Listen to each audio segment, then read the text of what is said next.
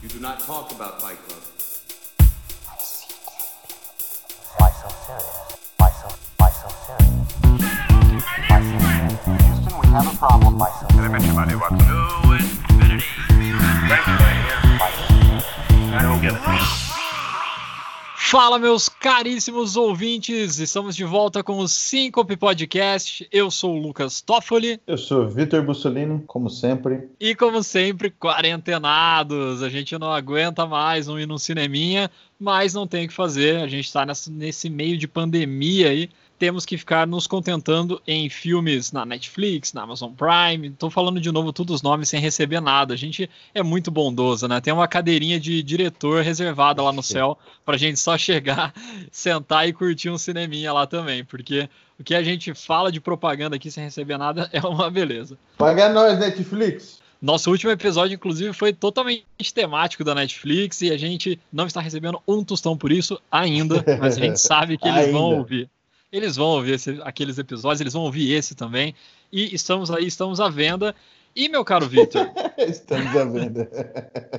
e, meu caro Vitor, estamos aqui nessa quarentena pensando em temas. E hoje eu quis trazer um tema que é muito pessoal. Na verdade, eu tô extremamente ansioso pela estreia de Tenet, o novo filme de Christopher Nolan, que todo mundo sabe que é um dos meus diretores prediletos ali, tá no meu top 3 de diretores, tá no meu hall da fama. E eu tô super ansioso pro Tenet. Tem o trailer que já saiu faz um tempinho, só que ele tá sendo adiado. Ele sairia em agosto, ele sairia inclusive exatamente 10 anos depois de outro filme clássico de Christopher Nolan, que é Inception, ou na tradução A Origem, 10 anos depois exatos. Ele ia sair na data cravada e infelizmente a pandemia adiou essa beleza de acontecer e continua adiando porque a gente não sabe quando que os cinemas realmente vão poder ter acesso para poder ter essa estreia magistral. Cada vez que é dia, a gente fica mais ansioso porque vai chegar agora, daí não chega. Mas e aí, vai abrir o cinema aqui, não vai? E fica naquilo que vai e volta e a gente fica ansioso. E o que sobra pra gente é rever algum dos clássicos de- que, que eu já posso. Que eu acho que a gente já pode chamar de clássicos, né? Que são filmes muito bons e que, pelo menos para nossa geração, o Nolan é, já é um grande diretor, né? Já fez vários filmes, já se provou várias vezes, tanto na escrita quanto na direção. Então tem mais do que motivos para a gente ficar ansioso com o próximo filme dele, né? Sem contar o trailer, que é um puta trailer também. Exatamente, ele já traz todo, todo aquele mistério. A gente não vai entrar muito no detalhe do trailer, você pode assistir lá no YouTube, porque é muita especulação, né? A gente não, não veio nesse episódio ficar especulando sobre o que é o filme ou sobre o trailer tá mostrando uma coisa se ela é verdade ou não. O que a gente sabe desse filme é que ele tem o incrível John David Washington, filho de Denzel Washington, ali seguindo os passos do pai, a carreira do pai. E o nosso novo Batman, Robert Pattinson. Se você for recapitular um episódio nosso lá pra trás, quando escalaram o Robert Pattinson como Batman, eu fiquei meio receoso, mas quando o Nolan escalou ele pra esse filme, pro Tenet, eu falei, cara, agora eu boto fé, porque se o Christopher Nolan tá falando que esse cara atua bem e que ele vai estar no filme dele, então eu acredito que esse cara vai fazer um bom Batman. Mas puxando aqui pro universo Nolan, a gente não quer ir pro universo Batman, ou quer, porque também tem tudo a ver. Então a Calma gente aí, tá calma aí, calma aí. Eu tenho que defender o Robert Pattinson, cara. Ele é um bom ator, sim. Ele não é só Crepúsculo. Você sabe que ele é um bom ator, porque eu sei que você gostou de Farol.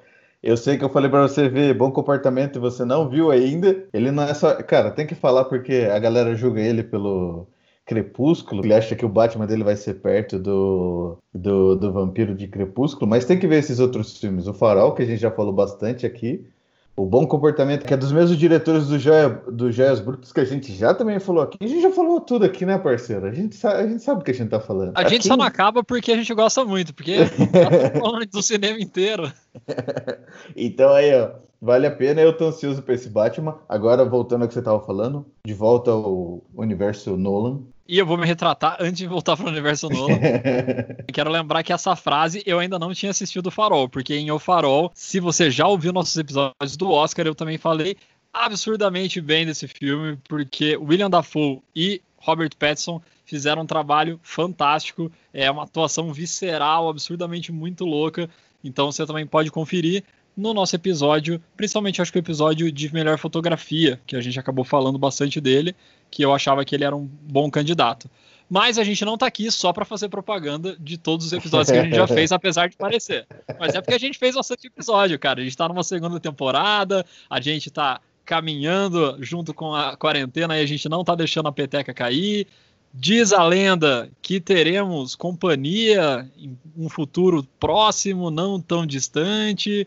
Teremos convidados dentro do programa. então, assim, spoilers. spoilers. A gente tá, a gente tá, tá, tá andando. A nossa roda está girando e a gente está fazendo tudo aqui. E então retomamos agora essa história de Christopher Nolan. E eu acho legal a gente fazer uma retrospectiva porque a ideia é realmente mostrar por que, que a gente está tão ansioso. Não é só a gente, né? Muita gente está super ansioso pelo filme do Christopher Nolan, pelo Tenet, e por que, que ele gera toda essa comoção? Porque todo mundo quer assistir e fica triste quando o filme é adiado. Porque, como o Victor comentou mais cedo, ele tem uma carreira já extremamente consolidada. Inclusive, não só por nós, a gente viu essa semana que um diretor bem conhecido falou muito bem do Christopher Nolan. Ninguém mais, ninguém menos que Denis Villeneuve, que também está apanhando para a pandemia. Ele também tem um filme na manga prontinho para sair, que é o Dune, que é inspirado no filme Dunas. E ele disse que o Nolan é um dos seus diretores preferidos. É isso mesmo. Ele deixou a concorrência de lado, que era o que a internet estava forçando, essa briguinha boba entre os dois. Ah, qual que você está mais afim de ver? Tenet ou Dune? Qual que é melhor? O que que não sei o que? Blá, blá, blá, blá, blá, blá, blá, blá. E falou, não, o Nolan é um dos meus preferidos. Então não é só nós, meros mortais assistentes de, de filme, é também os próprios, o, um grande diretor, outro grande diretor da nossa geração, que fez Blade Runner 2049 e fez Incêndios, que são dois filmes muito massa, que vale a pena assistir, que também quer prestigiar o filme do colega de trabalho, né? O, o Tenet que tá vindo aí. Muito massa, e a gente gosta muito de ver quando os diretores estão nessa parceria mesmo, quando eles admiram, quando eles comentam ou criticam de forma construtiva o trabalho do outro. A gente consegue ver bastante isso no Oscar, porque no Oscar tem aquele tapete vermelho e também tem a parte depois da premiação. A gente consegue ver as reações dos diretores, então é bem legal. É ruim também quando acontece, igual no penúltimo Oscar, que o Spike Lee ficou revoltado com a vitória do Green Book, e aí deu uma polêmica, não falando se o Spike Lee tá certo ou não, pelo amor de Deus, o cara né, não tem lugar de fala nenhum nesse, nesse quesito, mas é um pouco ruim quando a gente vê essas intriguinhas ali ou críticas de, entre os diretores. A gente gosta mesmo dessa boa vizinhança, então de os caras comentando e falando que o filme é bom, e o cara falou que ele é o maior fã do Christopher Nolan hoje em dia no planeta Terra. Isso é, isso é, é. bem Bem impactante essa frase. Tá aí, tá aí uma competição para você, hein? Que achava que você era o, o, maior, agora tem esse cara falando aí, fica esperto, hein? Então acho que eu vou ter que fazer uns filminhos aí para tentar chegar no pé do Denis Villeneuve. acho que se o Mas... Nolan pudesse trocar uma ideia com alguém, acho que ele ia escolher ele, não sei.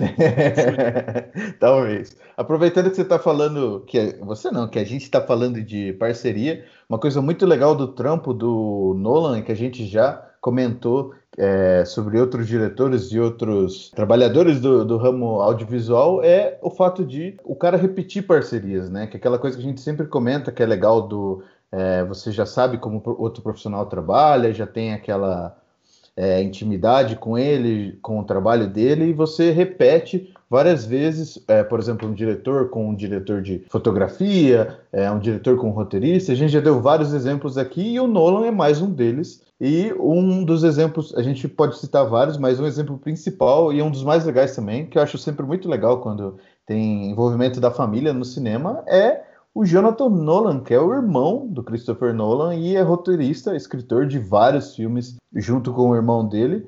O Lucas pode citar alguns. Nosso grande Jonathan Nolan, que escreve junto com o Christopher Nolan quase todos os filmes dele, quase todos os principais sucessos também. Então eles trabalharam juntos no roteiro de Memento, que é o Amnésia, que a gente comentou que é um filme muito legal e principalmente falando de um começo de carreira do Nolan, é absurdo o que ele conseguiu fazer nesse filme. O Grande Truque, que é um filme também muito legal, cheio de viradas na história, um filme bem misterioso, é muito é muito legal que ele é diferente de quase todos os filmes do Nolan. Eu acho ele bem uhum. diferente assim, a levada dele, como a história é conduzida, mas também dois atores magistrais que são o Hugh Jackman e o Christian Bale e a grande Scarlett Johansson, não tem como esquecer dela. Eles fazem o filme fluir de uma maneira muito legal para quem tá vendo. Nele também tem o Michael Caine, que a gente vê no Batman, na trilogia do Batman aqui, o Jonathan também escreveu junto com o Christopher Nolan, e o Interestelar, o controverso Interestelar, que eu adoro esse filme, mas eu sei que do Nolan ele é um dos mais controversos, porque tem gente que odeia esse filme de Ô, com todas as forças. Também não consigo entender, mas tem gente que odeia, que eu já vi haters na internet falando que o filme é lento, que ele é chato, que não Como sei o assim, quê. irmão? Ô, vou falar pra você, eu tava pesquisando as coisas do Nolan e revendo algumas coisas. Apareceu em um dos vídeos a última cena do Interstellar. Eu me emocionei, cara. Só da conversa da- da- do, do cara com a filha dele. Pelo amor de Deus, como que não, não, não gosta de um filme daquele? Super forte. Eu também não sei como. Isso que, de novo, um elenco de peso. Anne Hathaway sempre em nossos corações e Matthew McConaughey no auge ali, né? Depois de Clube de Compras Dallas, que o cara já tava super credenciado aí no hall de atores fudidos de Hollywood, e o cara fez uma atuação ali que a galera usou muito de meme. Eu até comentei isso já, mas a galera usa o meme dele chorando, mas cara, na real aquela cena é, É super pesada. Ela tem, quando você tá dentro do filme, né, assistindo o filme, você consegue sentir toda essa carga dramática. E é legal citar também que o Jonathan Nolan não é que ele só ajuda o irmãozinho, não. O cara também escreve nada mais, nada menos que Westworld. Ele e a mulher dele, a Lisa Joy, são os criadores e os showrunners de Westworld. Eu não vou usar esse episódio para falar disso, porque a terceira temporada também foi algo, no mínimo, polêmica. Talvez a gente traga um episódio só para falar disso, porque a primeira e a segunda foram muito foda e a terceira eu não vou comentar, porque se eu começar a comentar, vai entrar no conversa e a gente não vai falar disso hoje. Hoje a gente vai ficar no Christopher Nolan que também trabalha com a mulher dele. A mulher dele trabalha junto na produtora dele, que agora, meus amigos e amigas, se você chegou até aqui, se você acompanhou nossa primeira temporada, se você está aqui acompanhando no Instagram o 5 Pindica, o Top 3, hoje você vai saber de um detalhe que não foi dito. Como chama a produtora do nosso amigo Christopher Nolan, Victor? Chama nada mais, nada menos que Syncope. Isso mesmo. Exatamente. É. Então você vê que o negócio não é que a gente é pouco fã. O nome desse podcast foi em homenagem à produtora de Christopher Nolan. Olha só, gente. Olha só, vamos. Se tava pouco evidente que a gente gosta do cara, agora. E aqui eu tem. disfarcei bem, a gente só fez um episódio dele específico do podcast agora. A gente É, até que, até que demorou. E falando em, em mais parcerias, é, você comentou da, da esposa dele, que é a Emma Thomas, né? Que, que produziu vários dos filmes dele, isso é muito massa. Outros dois exímios profissionais do audiovisual, particularmente dividindo bem em áudio e visual. A gente tem o Hans Zimmer, que compôs a maioria das trilhas do, do Nolan, é um compositor super. Cara, se você pesquisar o nome do Hans Zimmer no Google e ver os filmes que ele já compôs a trilha, você fica de cara. Eu não vou nem falar pra você. Olha aí na sua casa, dá uma pausa nesse podcast e procura o nome do cara. Você vê a quantidade de filme que ele já compôs. O cara é foda. E alguns exemplos do trabalho dele com o Nolan, em particular, que eu acho mais legal, é a trilha da Origem, né? Do Inception. Eu acho muito massa, acompanha muito bem todo o, todo o mood, toda a atmosfera da, do mistério, do, do envolvimento do, do filme, da trama e do mistério dos sonhos e todas aquelas coisas. E ele também fez Dunkirk e Interstellar. Então é um parceiro de data aí do Nolan. E uma coisa interessante do Hans Zimmer é que ele não compôs a trilha do Tenet, o próximo do Nolan, mas ele compôs a trilha do próximo do Denis Villeneuve, que é o Dune que a gente comentou agora há pouco. E esse foi mais uma das informações que fez a galera criar picuinha na internet. Mas nós aqui do 5 Bip Podcast somos contra é, picuinhas e totalmente a favor de grandes colaborações entre grandes profissionais. É ou não é, meu parceiro? Fala tu, meu parceiro. Você não concorda? Audiovisual aqui, a gente gosta de ressaltar e enaltecer as pessoas. A gente não quer picuinha, a gente quer só construir juntos um mundo melhor para os amantes do audiovisual.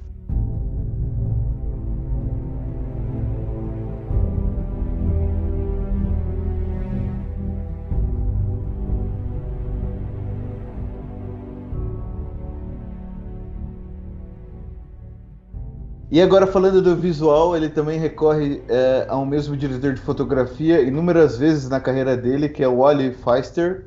E juntos eles construíram vários, várias fotografias muito bonitas, como da origem. Eles fizeram os três Batman juntos, Amnésia, O Grande Truque, o Insônia. Então é difícil achar um filme que os dois não trabalharam junto. Exatamente, e ele tem vários desafios, né? Se você pegar desafios bem distintos, o Amnésia, que tem todo aquele clima no ar, que a gente vê o branco e preto, ele é predominante em praticamente todo o filme. É muito difícil você fazer um branco e preto bonito, né? Pode parecer fácil, né? Ah, tá branco e preto, então foi simples. Cara, o cara tem que fazer um trabalho ali num jogo de luz muito, muito bem feito para você traduzir na tela todo aquele sentimento e aquela sensação do personagem que no Amnésia o cara tá loucaço, né? O cara não lembra de nada. Então, tipo, é, esse, esse ambiente meio amedrontador, esse ambiente um pouco obscuro, tem tudo a ver com a obscuridade do personagem, da cabeça do personagem que acaba é, não lembrando exatamente o que, que, ele, quem ele é, o que, que ele tem que fazer, o que aconteceu com ele. E além desses filmes que o meu caro Vitor citou, e em contrapartida, quando a gente pega um Batman, por exemplo, cara, o cara tem que fazer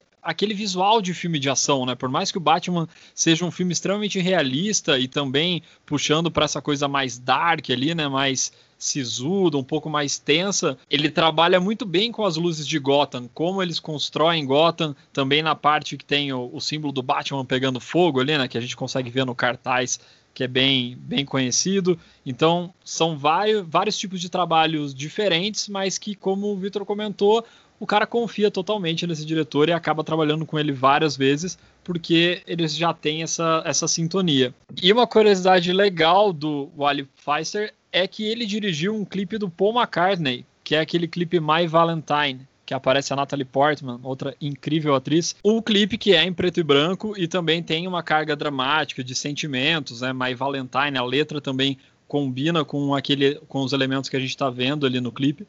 Então é uma curiosidade, é bem comum até diretores de fotografia terem feito clipes ou antes ou durante produções cinematográficas. Então é só mais um deles que teve esse esse caminho um pouquinho desviado para a música aí, que a gente fica muito feliz. Cada vez mais os clipes musicais eles tendem mais a aparecer uma publicidade muito bem feita, que tende a aparecer um filme, um curta-metragem. Muitos clipes, inclusive, abrem com um letreiro escrito um filme de e o nome do diretor criativo, porque realmente, dependendo do quanto você se empenha na história do clipe e nos elementos gráficos que você vai colocar nele, é um filme, é praticamente um curta-metragem que, em vez de ser falado, narrado com diálogos, ele vai ter a trilha sonora ali inteira, o tempo inteiro tocando e tudo entrando em harmonia com a música. É muito massa quando o clipe se aproxima assim da arte, né? Quando fica um negócio menos comercial e muito mais artístico. Um negócio que eu lembrei agora, cara, muito aleatório, é que o, quem dirigiu o clipe de Bad do, do Michael Jackson foi o Scorsese.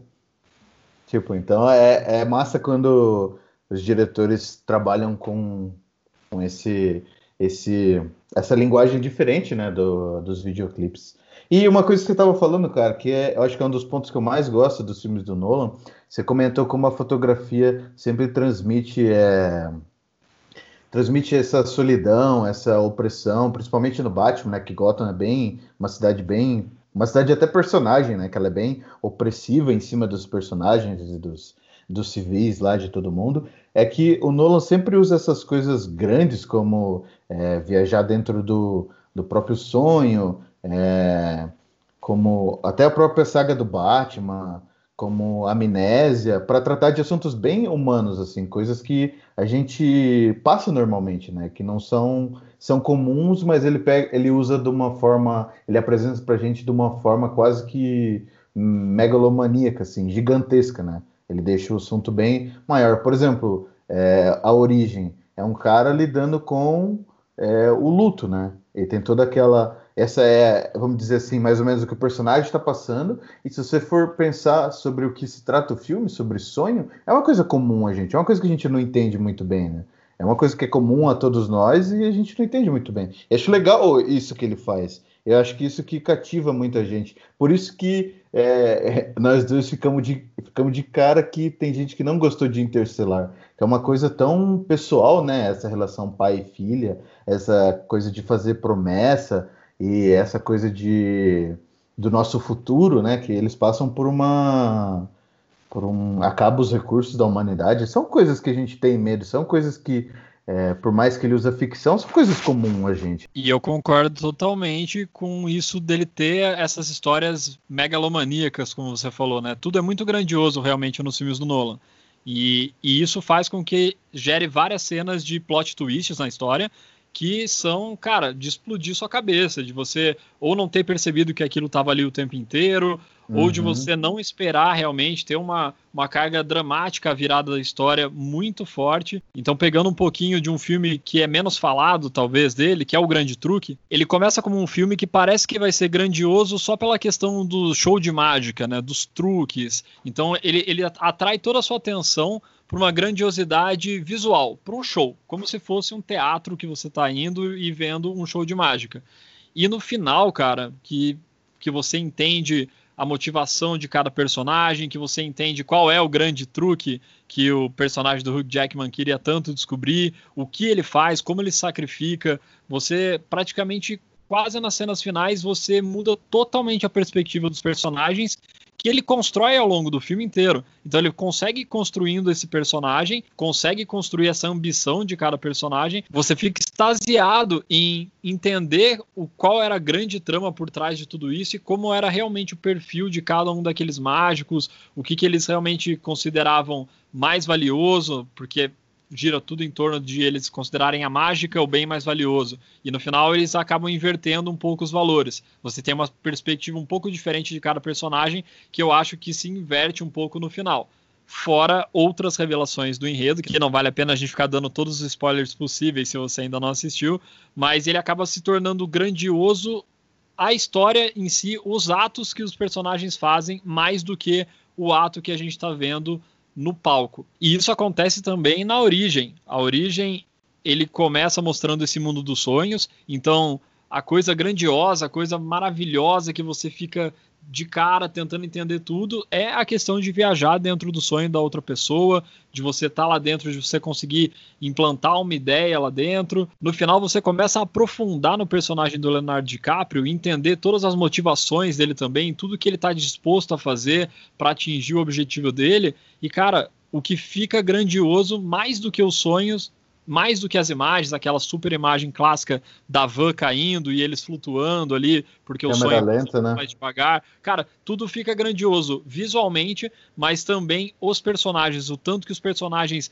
evoluem e tem uma amplitude, uma profundidade de personagem incrível. Então, não só os cenários são megalomaníacos e os cenários são incríveis e grandiosos, como os personagens que ele cria, as histórias que ele cria, junto com as viradas dessa história, como ela consegue deixar todo mundo de boca aberta e muitas vezes explodir cabeças. É, isso, que é, isso que é legal, porque ele te coloca. É, você começa assistindo o filme é, e ele te coloca na posição do personagem que menos sabe da, da, trama. Por exemplo, a origem que você comentou, a gente acompanha mais a personagem da Ellen Page, que não sabe nada do que está acontecendo. O Leonardo DiCaprio vai atrás dela e tem que explicar tudo para ela, aquele, aquele aquele mundo dos sonhos, assim como o grande truque que você comentou, que um personagem não sabe como o outro faz aquelas mágicas. Então tem sempre aquele negócio. Ah, o Memento também é o melhor, o Amnésia é o melhor exemplo disso. O próprio cara não sabe que parte que ele está da vida dele, o que é verdade ou não. Então o Nolan sempre te coloca nessa, nessa posição no começo do filme de não saber nada e o filme acaba sendo meio de detetive, assim, né? Você, vai pegando aquelas pequenas partes para tentar descobrindo, e o incremento dessa, desse enredo é o que você falou, os personagens também crescem conforme a história cresce. Então isso cria é, histórias muito legais. E uma coisa interessante que acho que o único filme dele que não é ficção é o Dunkirk, que é baseado em fatos reais, e mesmo assim tem esse negócio de você começar o filme na mesma posição do personagem que não sabe nada, que são os soldados que estão naquela praia sendo empurrados pelo exército nazista e eles não sabem como eles vão ser resgatados e tudo isso. Então, isso torna os filmes do Nolan muito cativantes de assistir, né? Você, você sempre está ansioso para ver o que vai acontecer, para ver o que você vai descobrir. E você comentou um negócio que eu acho muito legal, é que as coisas sempre estão na nossa cara desde o começo e a gente não percebeu. Tem muita coisa que ele faz isso. Vou dar um spoiler alert aqui, ó. Gente, spoiler agora. Então, nos próximos cinco minutos, aí, se você quiser dar uma passada de cinco minutos para frente, é, vou tentar ser rápido nos spoilers. Mas eu assisti o Grande Truque novamente, não faz muito tempo.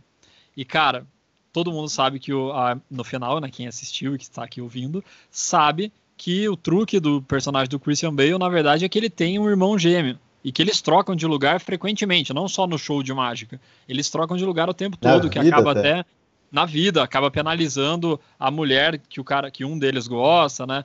A, a, personagem da Scarlett também se apaixona pelo outro e eles ficam muito diferentes. E é legal o jeito que ele vai entregando isso dois, duas falas muito legais, uma que é recorrente e uma que acontece uma vez só. Uma cena que é mais recorrente, que é quando ele fala eu te amo para a mulher dele e ela consegue decifrar o dia que não é ele de verdade. Ela não sabe na essência da, da mágica, mas ela fala, cara, hoje é verdade, hoje você me ama mesmo. E às vezes não, hoje você não me ama.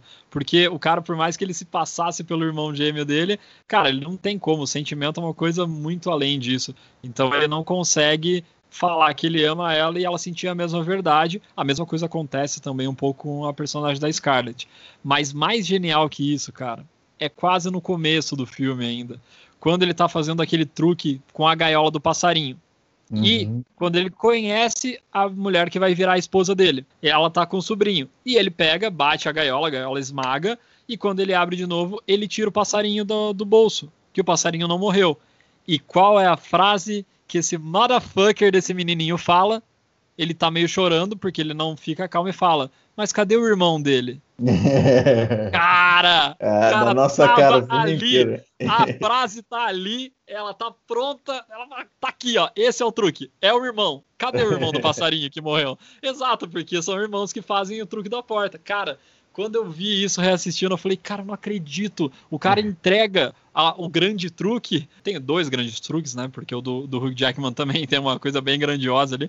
Mas o cara entrega quase no começo do filme, cara. No primeiro terço, com certeza, do filme. Então é muito louco o como ele vai deixando essas pistas para você e e pegando ali, entendendo o, a parte do memento também, eu acho que é impossível você acertar de primeiro o que está acontecendo. Mas quando você revê, você fala, cara, não sei, velho. Talvez se eu tivesse mais malicioso aqui, eu, eu tinha pego o que está acontecendo, eu tinha é. entendido isso. Eu tô entendendo que eu tô revendo as coisas numa ordem não cronológica, né? E isso, putz, todo mundo que gosta de cinema e gosta desse tipo de filme sabe que a coisa mais legal é brincar com a cronologia das cenas e te enganar Sim. o tempo inteiro para você não saber o que, que você está vendo, em que tempo ele está, né?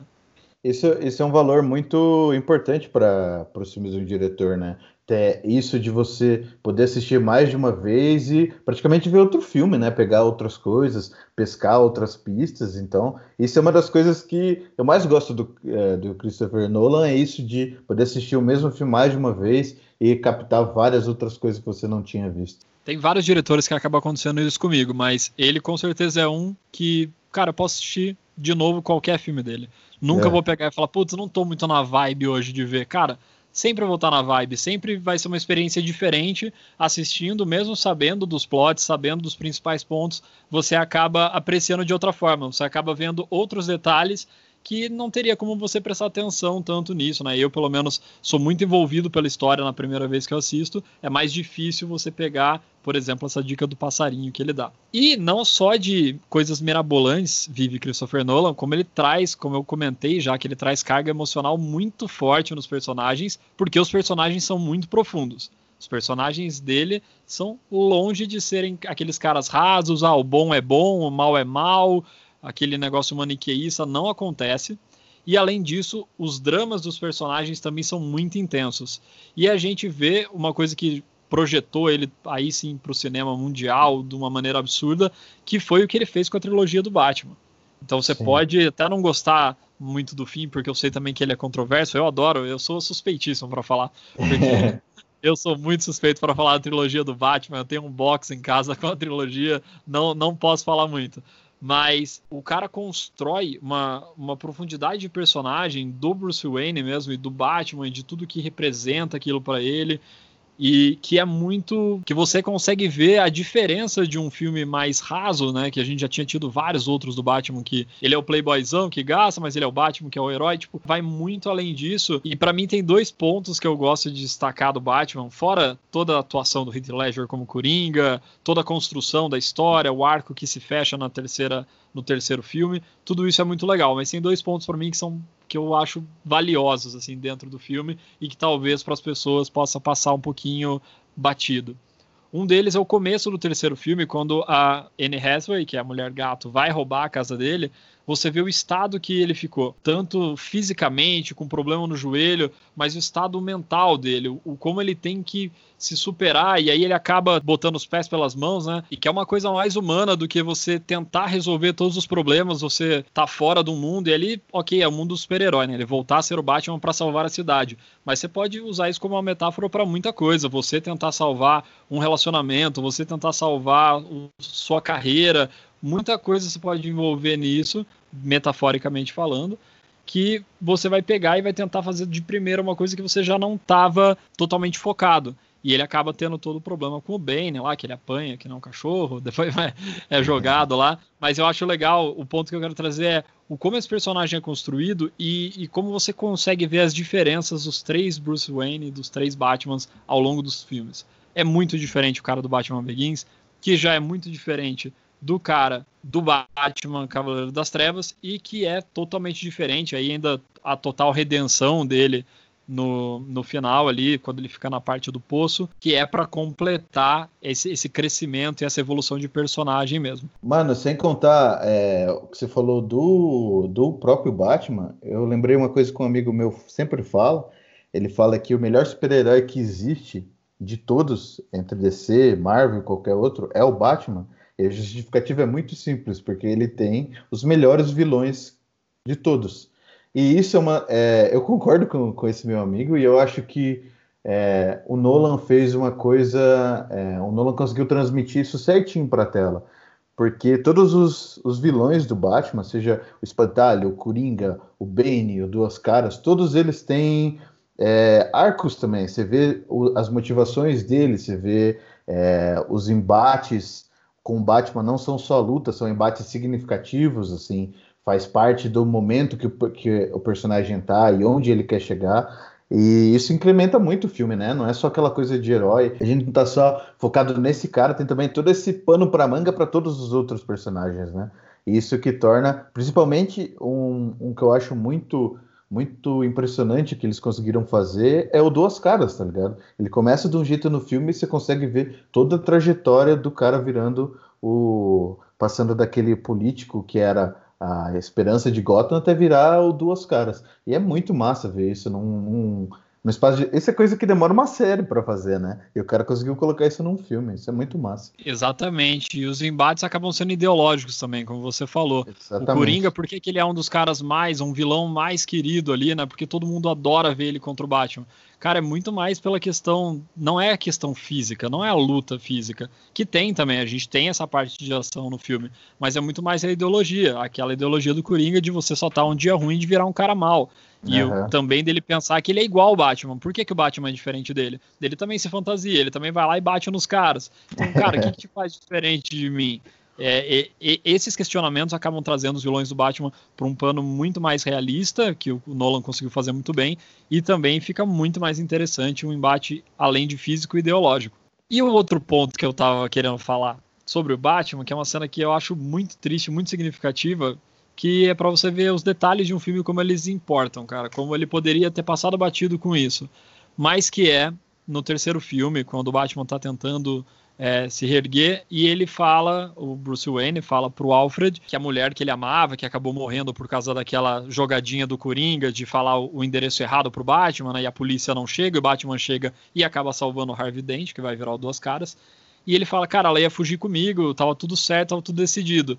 E o Alfred simplesmente pega e fala, cara, e se alguém que gosta muito de você pegou a carta dela que falava que ela ia ficar com o Harvey Dent, que ela não tinha te escolhido e queimou a carta para não te ver pior. E aí o, Alfred pega e fala isso quase em lágrimas e o, o, Batman só pega, o Bruce Wayne só pega e fala, cara, vai embora daqui, sai daqui. e ele demite o Alfred que cuidou dele a vida inteira e ajudou ele em tudo. Olha, falando, eu me emocionei, cara. falando, eu tô arrepiado aqui, eu juro por tudo. Eu me emociono com essa cena, porque eu também acho que ele vai para uma profundidade de personagem que para filmes de herói normalmente poderiam passar batido. E aí você consegue entender mais ainda as motivações do Batman, quem ele é, como ele é um cara que acaba sendo um cara perturbado e como ele estava iludido numa vida perfeita que ele poderia ter e como isso também não ia trazer bons frutos para ele. Ele só consegue salvar a cidade, ele só consegue voltar a ser o Batman mesmo quando ele efetivamente entende o papel dele, quem ele é, como ele tem que superar as coisas, como ele não podia ficar vidrado naquilo de que ele ia ter uma vida perfeita com a mulher que tinha escolhido ele e etc. Então eu acho essa cena muito emocionante. É difícil falar se ela é a cena mais emocionante de um filme do Nolan, porque como a gente falou, Interestelar é um filme que é muito, muito bonito e muito emocionante em vários momentos. Então é difícil falar se é o mais, mas com certeza para mim é uma das cenas mais importantes na questão emocional, mas importantes para mostrar também como é diferente um filme feito pelo Nolan de um filme comum de ação ou de uma história com reviravoltas, como a atenção nesses detalhes faz com que ele seja um dos melhores diretores hoje em dia. Realmente ele é um dos maiores diretores de hoje em dia, e como a gente falou dessa megalomania dele, outra coisa que deixa a gente muito ansioso para ver o Tenet é que um fato pequeno, mas uma coisa muito grande, é que o cara comprou um avião inteiro para poder destruir para uma das cenas. E isso só entra dentro do, das várias histórias que vale a pena pesquisar as histórias depois que você assiste os filmes, é, das coisas que ele faz para criar, para poder atingir esses, esses pontos, é, esses pontos profundos que você estava comentando. Então não é só coisas gigantescas sem significado nenhum só para ficar bonito na tela do cinema. As coisas têm significado. Então, por exemplo, é, os quartos no no, na origem são muito massa também. Ele precisou construir aqueles quartos, aqueles quartos que mexem quando a van se mexe no, na camada superior de sonhos. Então, são coisas grandes para atingir. É, é, engraçado falar, são coisas enormes para atingir coisas pequenas, né? Que é. Todo, tem toda essa saga do Batman enorme, com toda Gotham construída, todas as explosões, todo o Batmóvel, todas as coisas, para mostrar coisas pequenas, né? Que é aquele. É, que é o Bruce Wayne dividido entre duas coisas, é, dividido entre o trabalho e o amor, né? Que é ser o Batman ou viver a vida normal com a, a, a mulher que ele ama, e é uma coisa tão comum a gente mostrar de uma forma tão grande, né?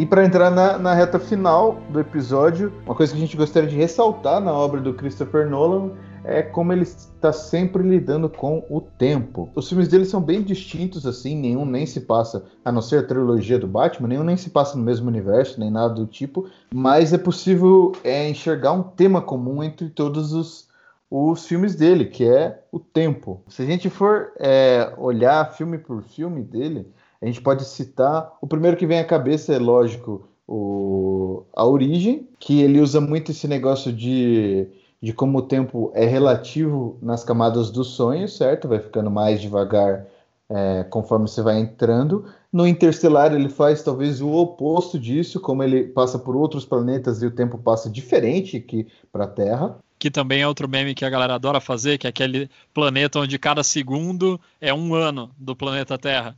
Então, cada segundo que eles estão no planeta, vai passando um ano, a galera adora usar isso pra meme.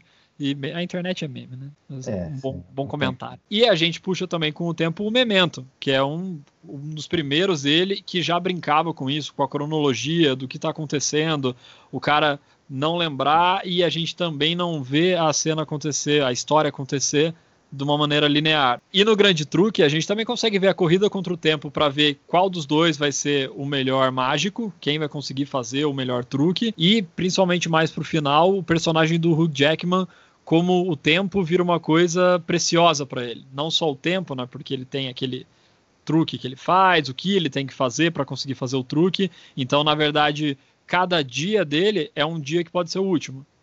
pelo conceito de tudo que acontece. Cada dia dele pode acontecer pela última vez, então ele também está contra o tempo ali. Se ele não conseguir fazer o plano dele funcionar da maneira que ele está esperando, se o personagem do Christian Bale não fosse atraído para lá, talvez pudesse ter acontecido uma coisa muito diferente do que efetivamente acontece. Eu acho que não é tão claro assim, mas também tem essa relação com a corrida contra o tempo no final. É, falando em corrida contra o tempo, a Dunkirk e a trilogia do Batman também tem isso, por mais que sejam uma ficção e um outro filme baseado em fatos reais, também são é, seres humanos nessa corrida contra o tempo. Batman tem aquela que você comentou, tem aquele problema de sempre tem aquele problema de correr atrás dos vilões e tentar resolver antes que eles criem mais problemas, tentar adivinhar quem é, tentar salvar a Gotham. E o Dunkirk, por mais que seja baseado em fatos reais, mostra essa corrida do povo inglês e do Churchill de tentar trazer esses soldados de volta para casa, né? A gente comentou desse filme é, no episódio anterior e esse filme vale a pena ver é, junto com o Dunkirk, que falam sobre o mesmo fato histórico de de lados diferentes, até lados diferentes do mar, literalmente. Mas vale a pena ver os dois. E para fechar, é, o próximo, até o próximo filme do Tenet, que é a nossa motivação da gente estar tá aqui, igual os próprios filmes do, do Nolan, a gente vai, chegando no final, a gente vai voltar ao começo do filme, chegando no final do episódio, vamos voltar ao começo do episódio. Só pelo trailer do Tenet a gente já vê que também tem manipulação do tempo. Então é mais um dos motivos que deixa a gente ansioso para assistir Tenet. All I have for you is a word.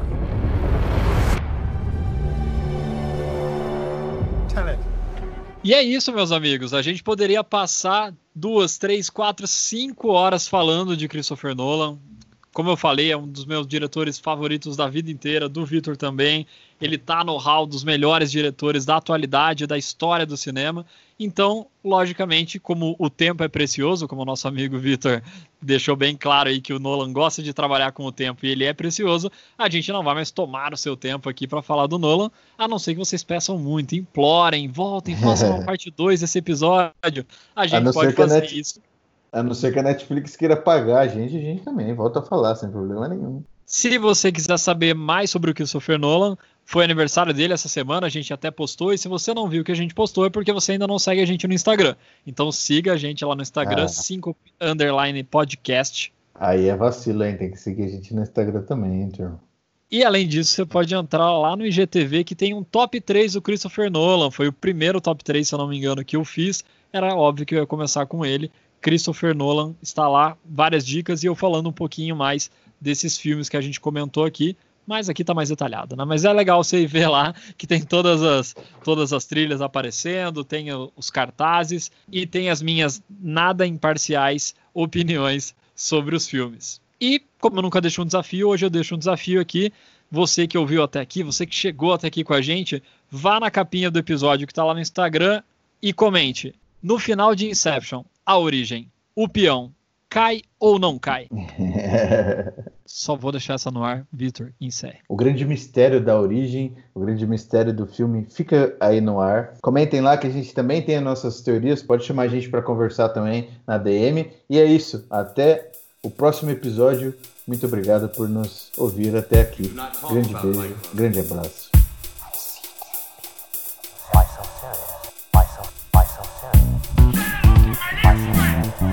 have a problem by something. Did I mention about it? About to infinity. I don't get it.